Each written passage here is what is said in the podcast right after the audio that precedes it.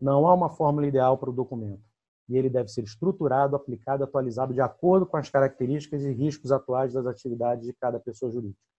Então, finalizando da forma que eu efetivamente comecei. O próprio Rodrigo deu exemplo. Ele foi lá no site da BP e pegou o código de ética. Você já tem um exemplo de código de ética?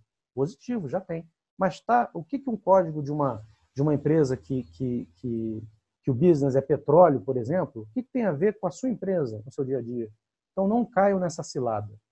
Desenvolvam, envolvam sua alta direção, desenvolvam seu, a pessoa responsável. Ah, Arthur, mas a minha empresa não tem condições de ter um setor de compliance. Sim, mas tem que ter uma pessoa responsável.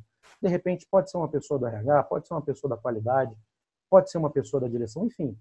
Mas que isso seja feito, que ele seja estruturado a várias mãos, vamos dizer assim, e que de fato tenha uma efetividade dentro do seu negócio.